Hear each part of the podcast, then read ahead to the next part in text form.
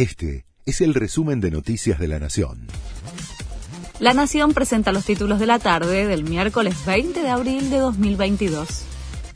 Juntos por el Cambio irá a la justicia para frenar la maniobra de Cristina Kirchner por el Consejo de la Magistratura.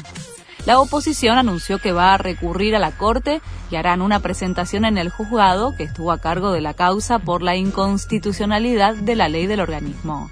De esta manera, intentará neutralizar la maniobra de la vicepresidenta de dividir el bloque de senadores del Frente de Todos para que el oficialismo sume un lugar en el Consejo.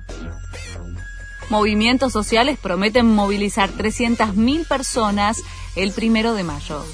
La Unión Trabajadores de la Economía Popular anticipó que el Día del Trabajador se manifestarán para respaldar el impuesto a la renta inesperada que impulsa la Casa Rosada. Ese mismo día, partidos de izquierda y de la unidad piquetera se concentrarán en Plaza de Mayo. Murió la actriz Hilda Bernard. Con gran dolor despedimos a la actriz Hilda Bernard, una de las más importantes referentes de la actuación de nuestro país, quien se destacó en cine, teatro, televisión y radio.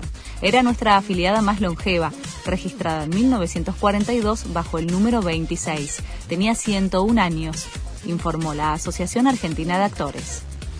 Susana Jiménez vuelve al teatro con piel de Judas.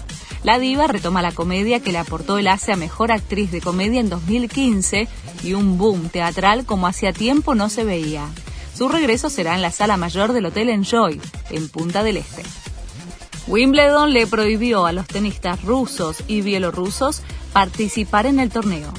Es a raíz de las sanciones impuestas a esos países tras la invasión de Rusia a Ucrania que desató la guerra. La medida, que afecta al número 2 del mundo, Daniel Medvedev, generó polémica por discriminar en base a la nacionalidad. Este fue el resumen de Noticias de la Nación.